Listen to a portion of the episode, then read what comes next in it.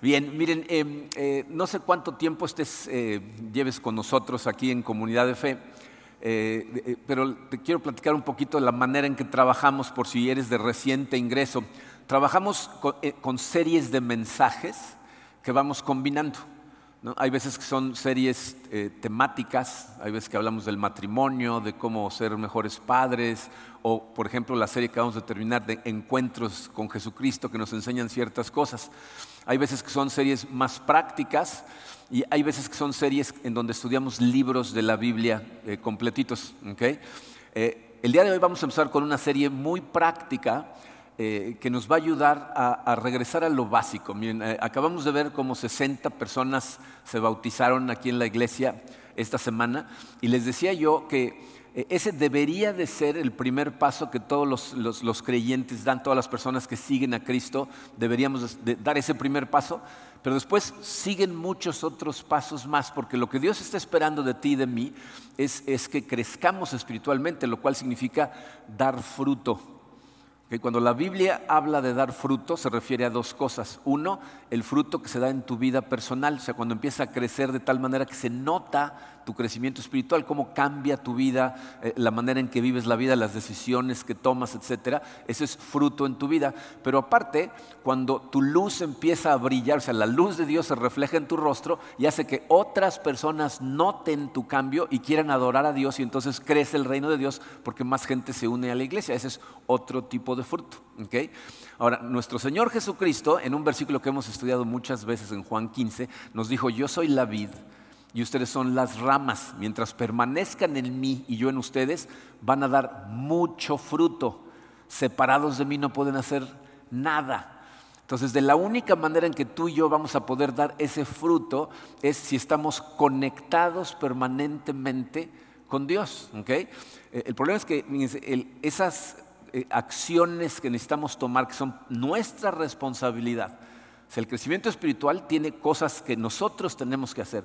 Esas acciones son cosas que les llamamos los básicos del cristianismo.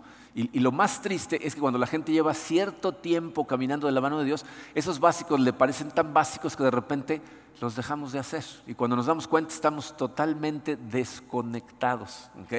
Por eso, el día de hoy estamos iniciando una nueva serie que si se fijaron en su programa se llama Pasando el día con Dios.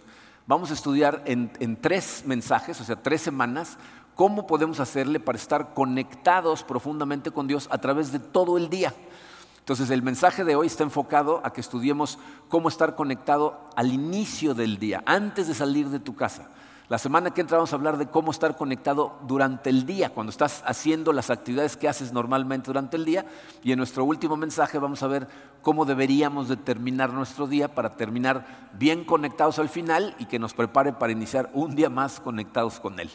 Entonces hoy nos vamos a enfocar en el inicio del día. Vamos a ponernos en sus manos y vamos a estudiar este tema.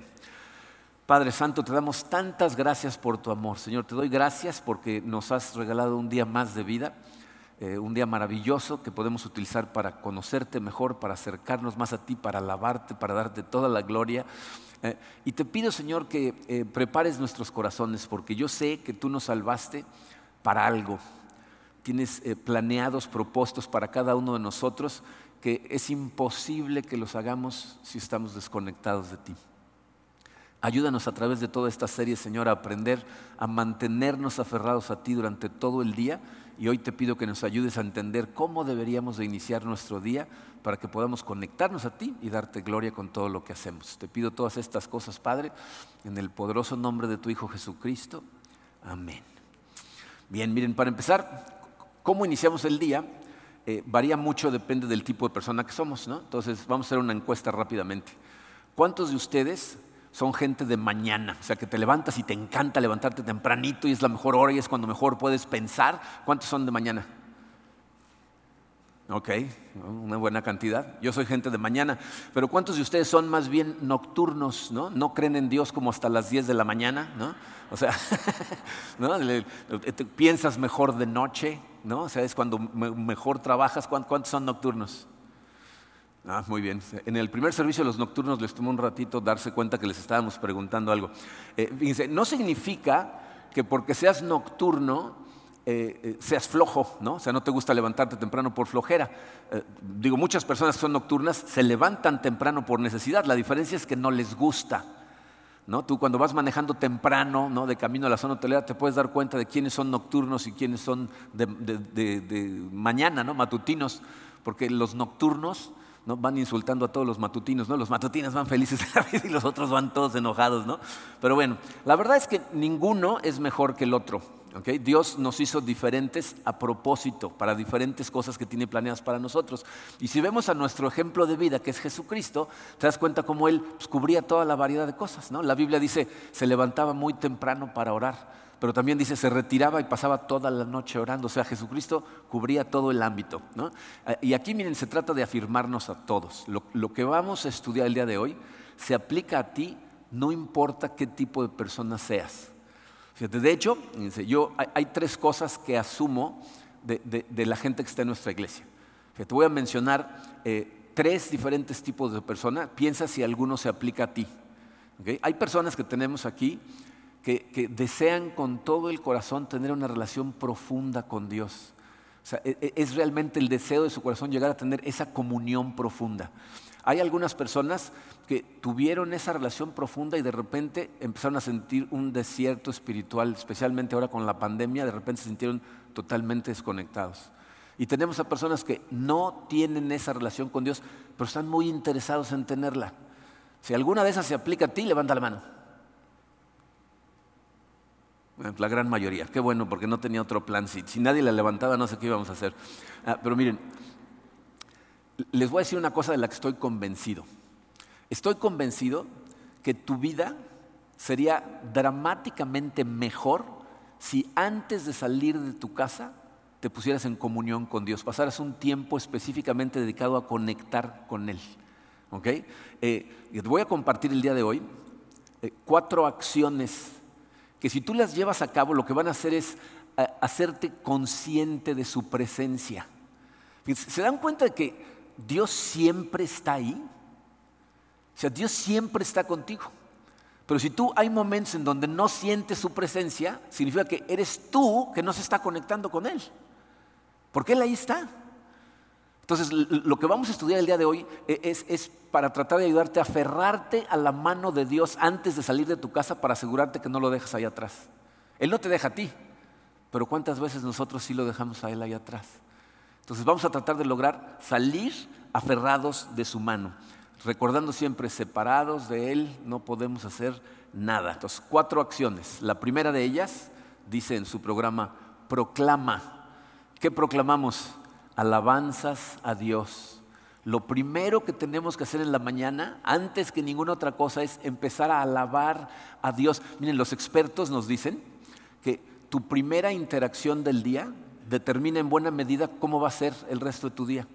O sea, si tu primera interacción es algo estresante, negativo, una discusión o, un pensamiento negativo, eso determina de alguna manera cómo va a ir tu vida. Sean honestos y piensen, ¿cuántos nos levantamos y lo primero que llena nuestra cabeza son preocupaciones, estrés, problemas, lo que sabemos que se viene en el día pero de forma estresante? Y eso es lo primero que llena tu cabeza. Entonces, nosotros tenemos que hacer lo posible porque de entrada, antes que ninguna otra cosa, lo primero que sucede en tu cabeza es alabar a Dios. Ahora, ¿qué significa alabar a Dios? Dice, alabar a Dios no es otra cosa que reconocer lo grandioso, lo maravilloso que es Dios. Muchas veces la gente relaciona alabar con, la música. ¿no? De hecho, eh, en muchas iglesias le llaman el ministerio de alabanza. O dice, no, bueno, me levanté y puse una alabanza. ¿no? O sea, relacionamos la música con la alabanza. Acuérdense que alabar es un concepto, no el medio. Cantar es un medio de alabar a Dios, pero lo puedes alabar de muchas maneras. Todo lo que estás haciendo es reconocer. En tu cama, antes, siquiera si es posible, de abrir los ojos, empezar a alabar a Dios de forma interna. Y no hablo de quedarte con los ojos cerrados un ratito para descansar cinco minutos más. Estoy hablando de conscientemente alabar a Dios sin moverte, ¿no? Antes de permitir que ningún otro pensamiento entre a tu cabeza, alábalo. Sé consciente de su presencia, sé consciente de, su amor, de que ahí está junto a ti. ¿No? Dale gracias en ese momento, Señor, gracias por este día, gracias por darme la oportunidad de conocerte un poquito más, de acercarme un poquito más a ti, gracias por amarme. Entonces, eso es de lo que estamos hablando, alabar antes, explotar internamente en alabanza antes de salir de tu cama. Eh, si estás casado, a lo mejor no empieces gritando, pero bueno. Esto, muchos de ustedes levantaron la mano diciendo que son nocturnos. Y esta es una de las cosas que más te puede ayudar a salir al mundo de forma positiva. Porque muchas veces la gente nocturna lo que le gusta es empezar el día en silencio, ¿no? sin, interactuar con mucha gente. Y cuando, cuando hay interacción hasta te pone de malas. Pero si empiezas con esto, vas a ver cómo van a empezar a cambiar las cosas dentro de ti. ¿Saben que es una cosa muy irónica? En, cosas como esta se ve el humor que Dios tiene para, con el ser humano. Porque normalmente casa a matutinos con nocturnos. ¿Se han dado cuenta? Ese es el caso con Karina y conmigo. Yo soy matutino, a mí las mañanas me encantan. Para mí es lo mejor levantarme antes que se despierten los demás para, concentrarme en lo que tengo que hacer. Karina no, Karina no cree en Dios hasta como las nueve y media de la mañana, ¿no? Entonces, pero, pero es la realidad, no somos diferentes, ¿no? ahora que bautizamos el domingo, eh, llegamos aquí a las seis y cuarto de la mañana, ¿no? Y, yo iba pasando entre la gente, ya había mucha gente aquí, ¿cómo está? Y mi hija Katrina, que es totalmente nocturna, me dice, ¿cómo se nota que eres matutino? Y eres el único que se está riendo, ¿no? O sea, porque yo estoy feliz en las mañanas, ¿no? Pero bueno, fíjate, si te cuesta trabajo hacer estas cosas, vamos a ver algunos gatillos, o sea, algo que dispare eh, eh, eh, esta alabanza en ti en este caso, ¿no? yo esto es lo que hago. Mi comida favorita del día es el desayuno. Y entonces cuando me levanto, pienso en qué voy a desayunar. O sea, ya me empiezo a imaginar lo que vamos a desayunar y en ese momento empiezo a alabar a Dios. Digo, gracias Señor, porque esta combinación de sabores se te ocurrió a ti. Las pensaste porque sabías que me iban a encantar y entonces eso dispara mi alabanza. Ya me sigo alabándolo, ¿no? Ya le doy gracias por cosas, pero empiezo pensando en algo que me encanta, que sé que Dios creó. No sé qué sea para ti, ¿no? A lo mejor lo que te encanta es el café, ¿no? Mark me decía, yo la pura cafeína, no el café, la cafeína, ¿no? Entonces, con que pienses en eso y eso dispare tu alabanza, ya estás del otro lado, ¿no? A lo mejor es poner una canción que te ayude a alabarlo cantando, ¿no? Y entonces piensa en las cosas por las que le das gracias. Gracias por la vida, Padre. Gracias por esta hermosa gente que pusiste a mi alrededor. Gracias por mi familia en Cristo. Gracias por darme un día más para conocer cosas en las que estés agradecido, lo alaban. Ahora, ¿por qué es tan importante poner palabras de alabanza en nuestra cabeza? Porque sabes qué hace? Te pone en un modo de reconocer que Dios es Dios y de que está ahí presente aún antes de que salgas de la cama, que es lo que la Biblia nos dice que hagamos. Fíjense lo que dice Deuteronomio 4, versículo 39. Dice, reconoce hoy y reflexiona en tu corazón que el Señor es Dios arriba en los cielos y abajo en la tierra. No hay otro. Dice la Biblia, detente, analiza, reflexiona en tu corazón que el Dios del universo ahí está y está presente junto a ti. Entonces, alabamos a Dios cuando lo reconocemos como el Dios del universo. Y miren, no lo alabamos porque Dios necesite que lo alabemos. Lo alabamos porque eso es bueno para tu corazón. Cambia a tu corazón cuando empiezas a alabar a Dios. ¿no? Hay personas que confunden esto con pensar positivamente, pero lo que estamos hablando es de despertar tu conciencia espiritual. O sea, nosotros no somos simplemente animales racionales como nos enseñaron en la primaria, por lo menos a mí, ¿no? El ser humano es un animal racional, eres un ser espiritual. Pero si quieres vivir la vida de forma espiritual, pues tienes que conectar a tu espíritu, tienes que de alguna manera engancharlo desde el principio del día. Si, quieren eh, sugerencias prácticas, los invito a que eh, escriban en tarjetas eh, versículos del libro de Salmos y las tengas junto a tu cama. Entonces cuando te despiertes, tomas la primera tarjeta y lees el Salmo y lo analizas y empiezas a alabar a Dios. Por ejemplo, les puse aquí el Salmo 118, versículo 24. Dice, este es el día que el Señor ha hecho, regocijémonos y alegrémonos en él. Y nada más analiza esto este día Dios lo creó, lo creó para nosotros, para que pudiéramos regocijarnos en Él, sin importar lo que esté pasando a mi alrededor. Dios nos dice, tienes que alegrarte en este día. Entonces, nada más de pensar en esas cosas, empiezas a alegrarte. Y yo sé, eh, por experiencia personal, que, va a haber muchos días en donde no te vas a sentir con ganas de hacer eso. y ¿sabes qué es lo más irónico de eso? Que normalmente esos días son los días que más lo necesitas Cuando más oscuras se ven las cosas, cuando, cuando, cuando peor te sientes, es cuando más necesitas conectarte con Dios, porque ahí es cuando le, permites a Él trabajar en tu corazón y levantarte.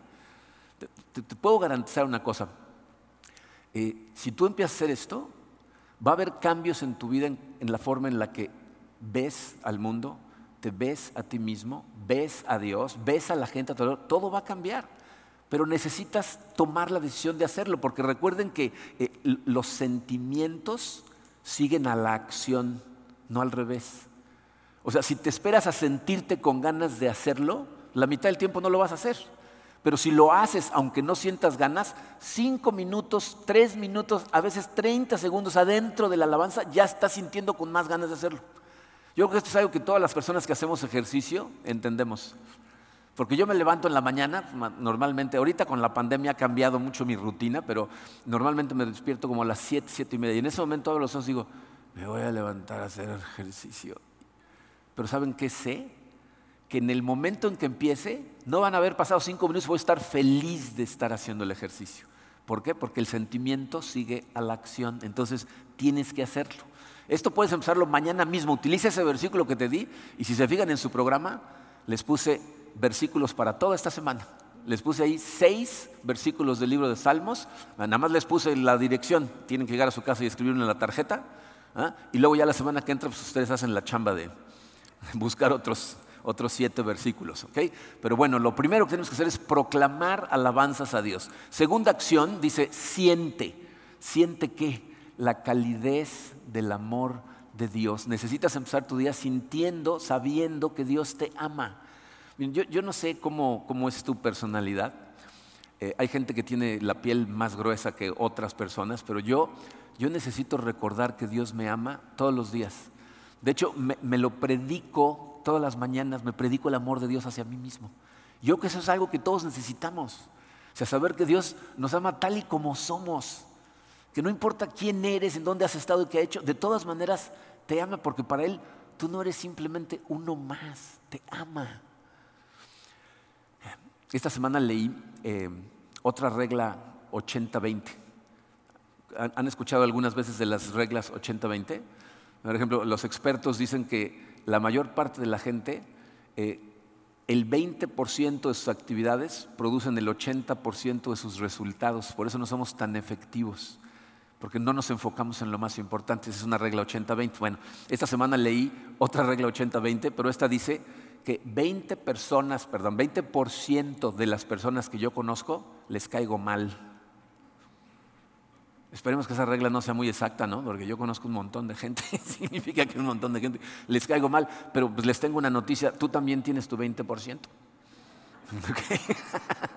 o sea, hay gente a tu alrededor que de alguna manera este, le gustaría incluso verte fracasar, hacerte daño. Creo que todos somos conscientes de esa realidad, que hay gente a nuestro alrededor que aunque nos dice cosas bonitas, por dentro no siente exactamente eso. ¿Y saben cuál es la mejor forma de protegernos contra esa verdad? Eh, recordar el valor que tenemos a los ojos de Dios. Porque ¿sabes qué es lo interesante? Dios no solamente te ama, le caes bien. O sea, ¿cuántos de ustedes tienen gente a la que aman, pero no les caen bien? Sean honestos. No señalen a nadie, ¿ok? Nada más piensen en la realidad de eso. Bueno, Dios te ama con todo su corazón y aparte le caes muy bien. ¿eh? Entonces, pues, ¿qué necesitamos hacer? Sentir la calidez de su amor, ser conscientes de que realmente nos ama. ¿eh? Yo, fíjense, utilizo un gatillo, algo que me lo recuerda, es cuando me meto a bañar.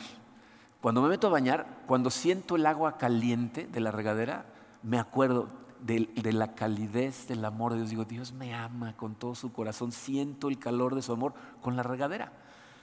Tienes que buscar gatillos, busca alguna manera algo que te recuerde de cuánto te ama Dios, que te recuerde, que te recuerde la verdad, la verdad acerca de ti, lo que Dios dice de ti. Tú eres una criatura hecha a imagen y semejanza de Dios.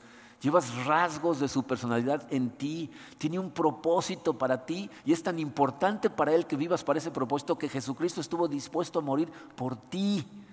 Acuérdate de ver esas cosas en forma personal, no ambiguas. Sí, murió por nosotros, no, murió por mí. Dio su vida para salvarme a mí. Cuando te acuerdas de esa verdad, entonces recuerdas la calidez del amor de Dios.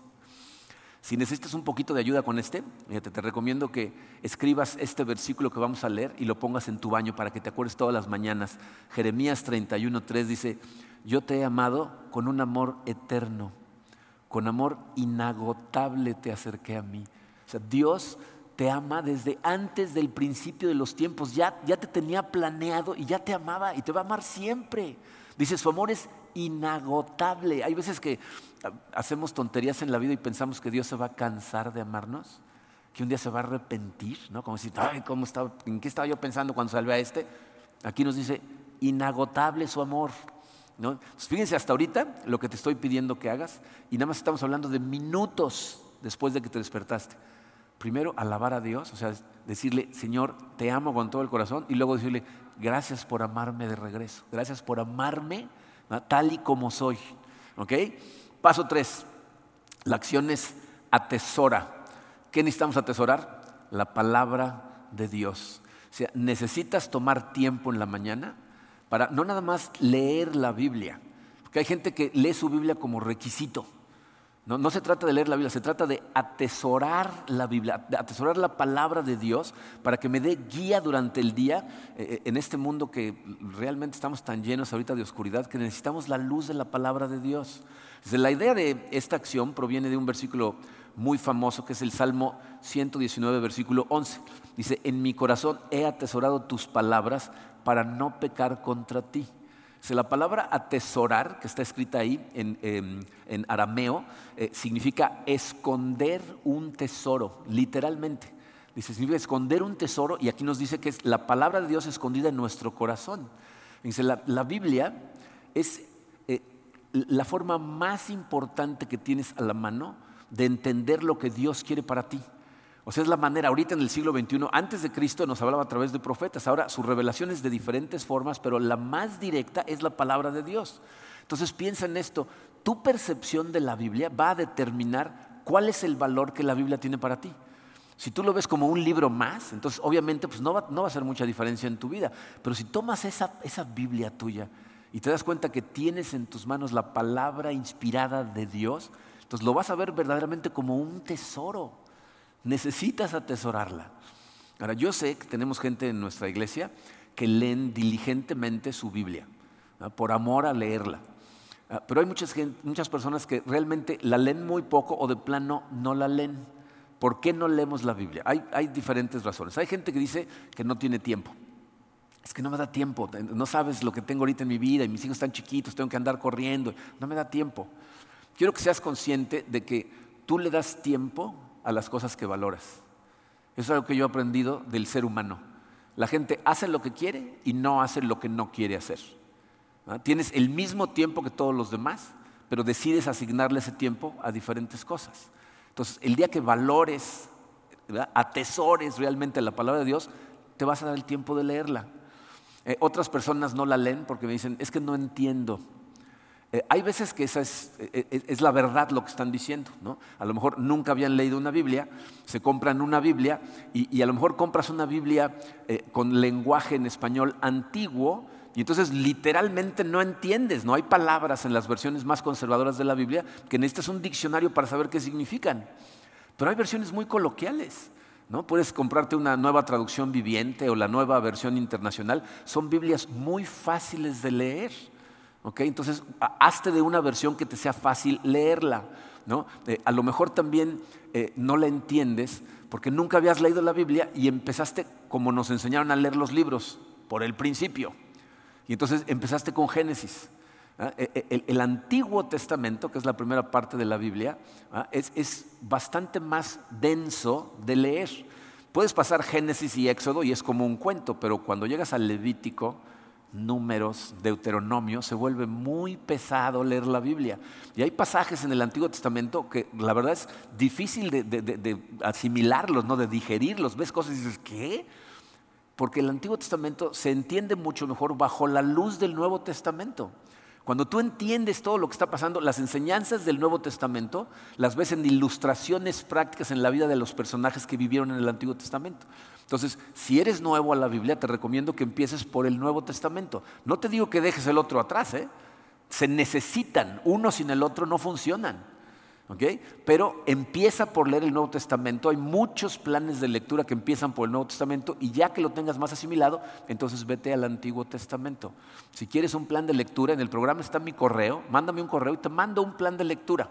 Pero empiecen por la parte que es eh, más fácil de leer al principio. Muchas personas empiezan a leer su Biblia, pero cometen el error de, comprometerse a algo, ¿no? O sea, ya ven que hay muchos planes de lectura que dicen, lea la Biblia en un año. Y entonces, si, tienes libros como eh, este, El Pan Diario, te dicen qué es lo que tienes que leer todos los días. Para leer la Biblia en un año, tienes que leer dos capítulos del Antiguo Testamento y uno del Nuevo Testamento diario. Y entonces la gente hace el compromiso y valerosamente lo empiezan a intentar, pero como para febrero ya van como 15 días atrasados. Y entonces se sienten culpables y dejan de leer la Biblia. Entonces lo que tenemos que hacer es eliminar la culpabilidad.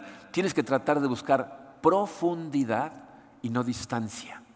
O sea, no, se trata de cuánto de la Biblia lees, más bien cuánto de lo que lees se queda, te impacta, lo atesoras y te guía. Esa es la parte más importante. y aquí, para utilizar un gatillo está muy fácil. Tienes que escoger un lugar en donde vas a leer tu Biblia, donde esté tu Biblia, un cuaderno, una pluma y esté despejado, puedas estar tranquilo con tu Biblia. Escoger una hora y poner una alarma. Y cuando suene la alarma, te sientas a leer tu Biblia con calma. Y acuérdate, eh, no es distancia lo que importa. Empieza, si estás empezando, empieza con poco. Lee de tres a cinco minutos. Y vas a ver cómo si lo haces despacio, tratando de asimilar lo que estás leyendo, vas a empezar a generar apetito por leer más. Cuando te des cuenta vas a estar leyendo más y más y más y más y más. Entonces necesitamos leer. Mi oración es que todas las personas de nuestra iglesia eh, lleguemos a amar la palabra de Dios. Y les voy a decir por qué. Fíjense lo que dice el Salmo 119, versículo 165. Los que aman tu palabra disfrutan de mucha paz y no sufren ningún tropiezo. En la palabra ahí, paz, es shalom.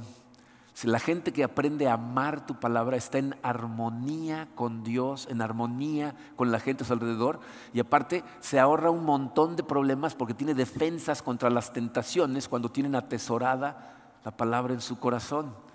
El, Salmo 119, versículo 105 dice, tu palabra es una lámpara a mis pies y una luz en mi camino. Ese versículo me encanta porque nos da una imagen muy clara de para qué sirve la Biblia. en tiempos bíblicos, no había electricidad, no había lámparas de mano. Cuando la gente tenía que viajar de un pueblo a otro de noche, lo que hacían era amarrarse a los pies unas lamparitas de aceite, una en cada pie. Entonces cuando daban un paso, la luz de ese paso les daba luz para el siguiente paso. Entonces cada vez que daban un paso tenían luz para el siguiente. Por eso tu palabra es como una lámpara a mis pies, que me va dando luz para el camino. Y eso es lo que la Biblia es. Cuando la atesoras y tú te conectas con Dios a través de ella, empieza a dirigir tu camino, empieza a abrirte los ojos y, decidir correctamente cómo das tus pasos. Entonces, proclamamos alabanza, sentimos la calidez de su amor y atesoramos su palabra en el corazón. Cuarto y último, pronuncia, dice. ¿Pronunciar qué? Palabras de oración. La oración es la parte de mayor conexión con Dios. Es cuando conversamos con Dios. Miren, eh, eh, ¿escuchan lo que les estoy diciendo? Conversar con Dios. Eh, yo creo que hemos perdido un poquito el factor asombro.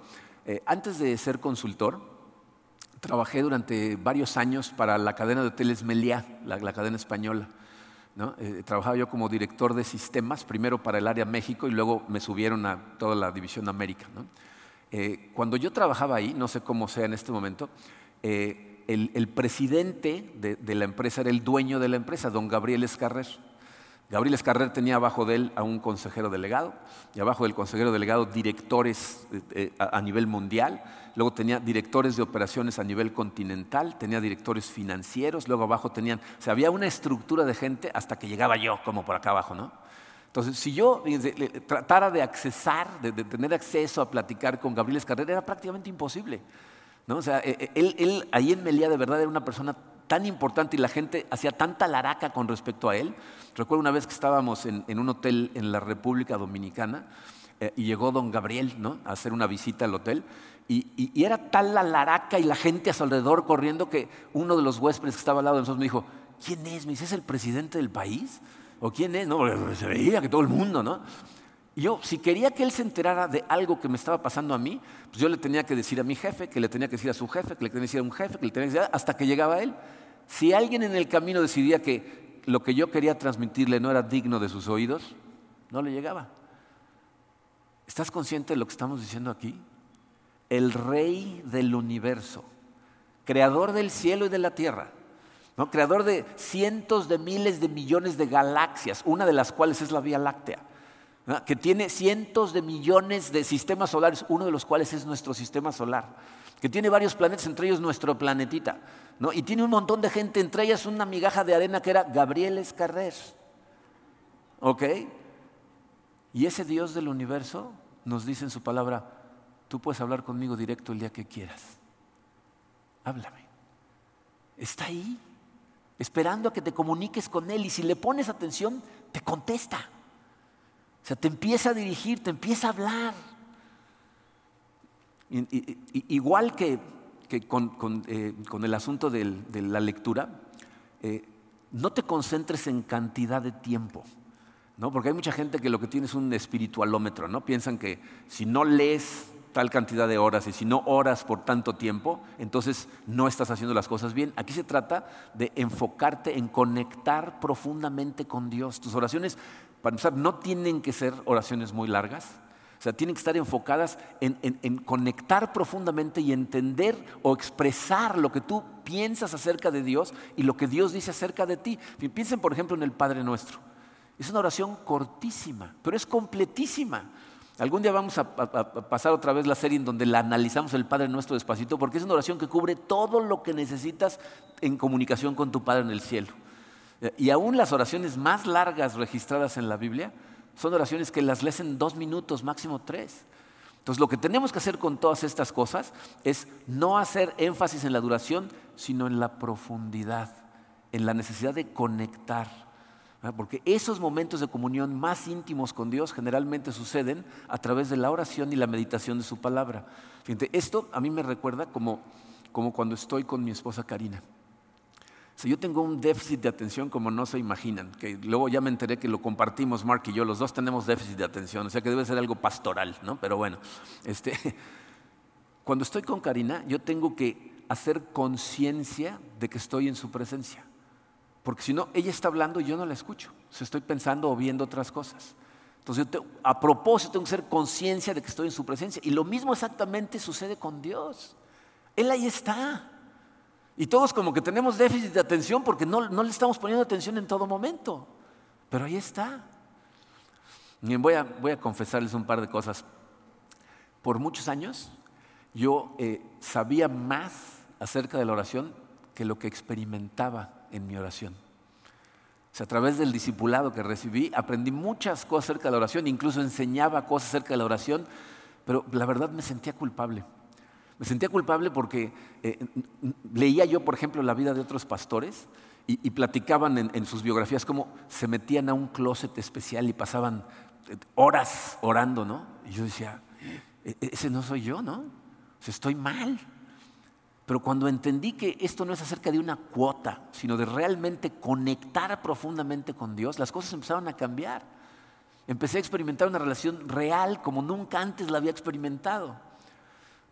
De pronto mis oraciones empezaron a ser más por ganas, porque tenía yo hambre de conectarme, por, por amor de estar con Él y en su presencia y no por culpabilidad. Ahí fue cuando realmente las cosas empezaron a cambiar para mí. Y también les confieso que ha habido momentos durante esta pandemia, especialmente al principio de la pandemia, en donde me empezó a costar mucho trabajo conectarme con Dios. A mí de las cosas que más me afectaron fueron eh, eh, el cambio de rutina que sufrimos. yo tenía rutinas muy hechas y de pronto la pandemia rompió con todas mis rutinas y me di cuenta que de alguna manera era un ataque del enemigo que me estaba desconectando totalmente con Dios y echándole yo culpa a cosas que no tenían nada que ver más que con mi falta de disciplina. O sea, cambia la rutina, pues cambia la rutina, pero la conexión es importante. Acuérdate que el trabajo del enemigo es tratar de separarte de esa conexión con Dios. Si tú has entregado tu vida a Jesucristo, tu salvación está asegurada. O Él no puede lograr que pierdas la salvación. Lo que puede lograr es que no vivas para tu propósito, que su luz no se refleje en tu cara y entonces no ganes a más gente para su reino. Y eso es lo que está tratando de hacer todo el tiempo. Entonces yo me di cuenta de repente ¿ah? que me estaba separando, que no me estaba conectando con Él y simplemente regresar a estas cosas básicas empezó de nuevo a profundizar mi conexión con Él. Por eso eh, pensé en esta serie para nosotros. Dije, si esto me está pasando a mí, le tiene que estar pasando a más gente. Necesitamos retomar nuestros hábitos de conexión. ahora, en las mañanas cuando oro, eh, la verdad es que mis oraciones en la mañana no crean que son muy largas, porque yo veo esas oraciones como el inicio de una conversación que voy a tener con Dios que va a durar todo el día. Entonces, no necesariamente que sea una oración muy larga, sino más bien una oración de profunda conexión. Pero ¿saben qué me ayudó mucho eh, desde el principio con la oración? Me di cuenta que en el momento en que empiezas a activar tu vida de oración, tu vida espiritual mejora. O sea, empiezas a sentir diferente esa relación que tienes con Dios. Pero aparte me di cuenta de que funciona.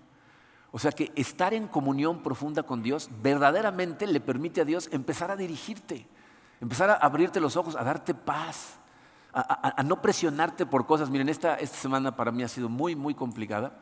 Eh, Karina está de viaje, lo cual significa que hay otras cosas que eh, normalmente ya sé que yo tengo que hacer, pero aparte estamos trabajando en, preparar una casa para eh, Marco que está viviendo con nosotros y necesita tener su propio espacio. Y, hay un estría floje muy emocionalmente desgastante con él en este momento. Y llegó un momento en esta semana en que estaba yo sofocado, no podía ni respirar bien. O sea, decía, ¿cómo puedo hacer todas estas cosas? Y entonces caí de rodillas y empecé a orar. No, Señor, le dije, necesito de tu fuerza, necesito de tu dirección, no sé cómo hacer todo esto yo solo. Y entonces su respuesta fue muy clara. Me dijo, Marco, una cosa a la vez. Estás pensando en todo. ¿Qué sigue? Tranquilo. Y no saben la paz que me invadió con ese pensamiento. dije, gracias, Señor. Y entonces desde ese momento, cada vez que voy a hacer el siguiente paso, le digo, Señor, vamos a dar el siguiente paso juntos. ¿Qué sigue? Lo pongo en tus manos. Suaviza el corazón de Marco, prepara el mío, fortaléceme, dame dirección. Y nada más con eso empiezo a caminar, con la paz que me da saber que estoy conectado con Él. Y obviamente esto genera un ciclo positivo, porque más me conecto con Él, más paz siento, más funcionan las cosas, más ganas tengo de regresar a Él, ¿no? Y entonces cada vez va funcionando más y más y más y más fuerte. Fíjense em, las cosas que nos dice la Biblia. Primera de Juan 5, versículos 14 y 15 dice, esta es la confianza que tenemos al acercarnos a Dios, que si pedimos conforme a su voluntad, Él nos oye. Y si sabemos que Dios oye todas nuestras oraciones, podemos estar seguros de que ya tenemos lo que le hemos pedido. ¿Ah? Juan dice, tú pídele de acuerdo a su voluntad y el Señor, eh, yo quiero hacer tu voluntad, muéstrame el camino de cómo hacer esto que tengo que hacer. Y Él te está escuchando. Y puedes dar por hecho que va a poner la luz en el camino que quieres que sigas. Eh, Mateo 7, versículos 9 al 11, dice Jesucristo, ¿acaso alguno de ustedes sería capaz de darle a su hijo una piedra cuando le pide pan? ¿O de darle una culebra cuando le pide un pescado? Pues si ustedes, que son malos, saben dar cosas buenas a sus hijos, ¿cuánto más su Padre que está en el cielo dará cosas buenas a quienes se las pidan? Entonces, ahí está. Dios te ama con todo el corazón y lo que necesitas es que vayas a Él. Miren, yo sé que cuando cuento estas cosas, hay mucha gente que es muy escéptica de la oración. No dicen, nada, seguro son coincidencias. ¿Saben qué es sorprendente? La cantidad de coincidencias que pasan cuando empiezas a orar.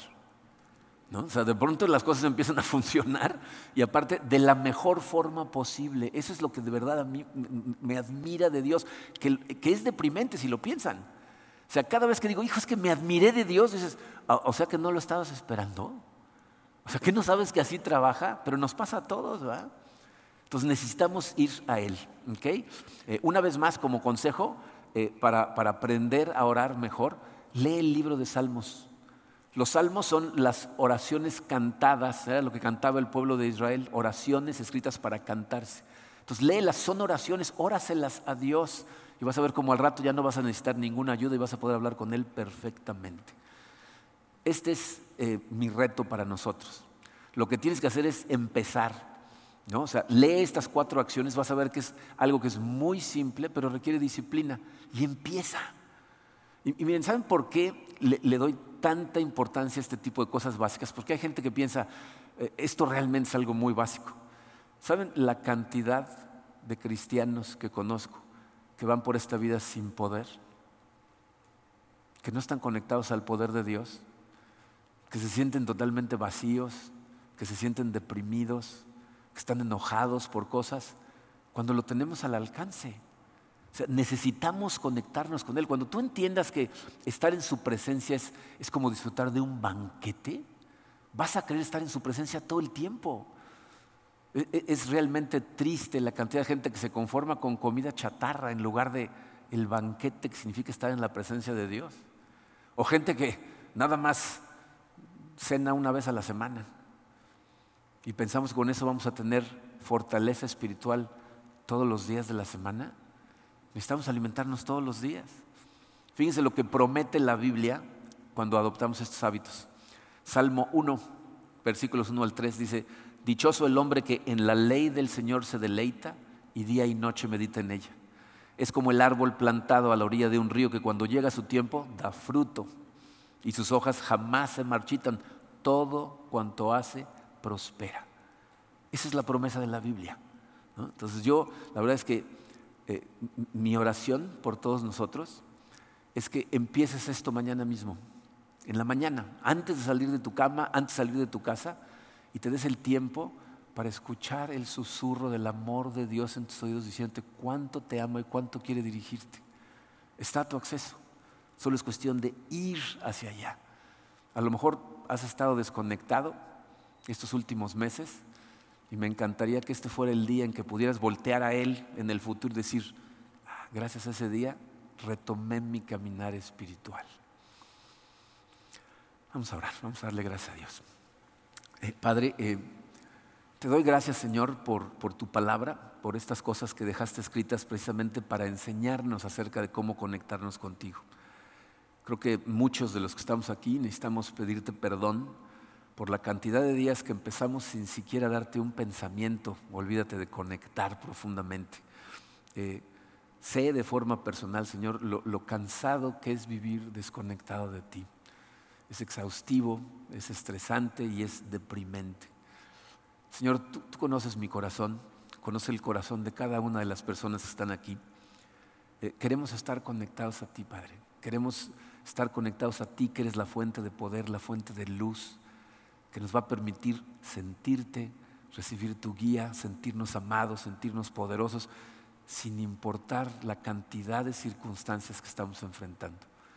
Te pido esto, Señor, para todas estas personas que están en este momento en esta sala, para todos los que nos están escuchando o viendo a la distancia, que podamos sentir verdaderamente la presencia tuya en nosotros, sentir la calidez de tu amor, ser conscientes de que estás ahí y empezar a comunicarnos profundamente contigo. Guíanos, Padre, te necesitamos. Te pedimos todas estas cosas, Padre, en el poderoso nombre de tu Hijo Jesucristo. Amén.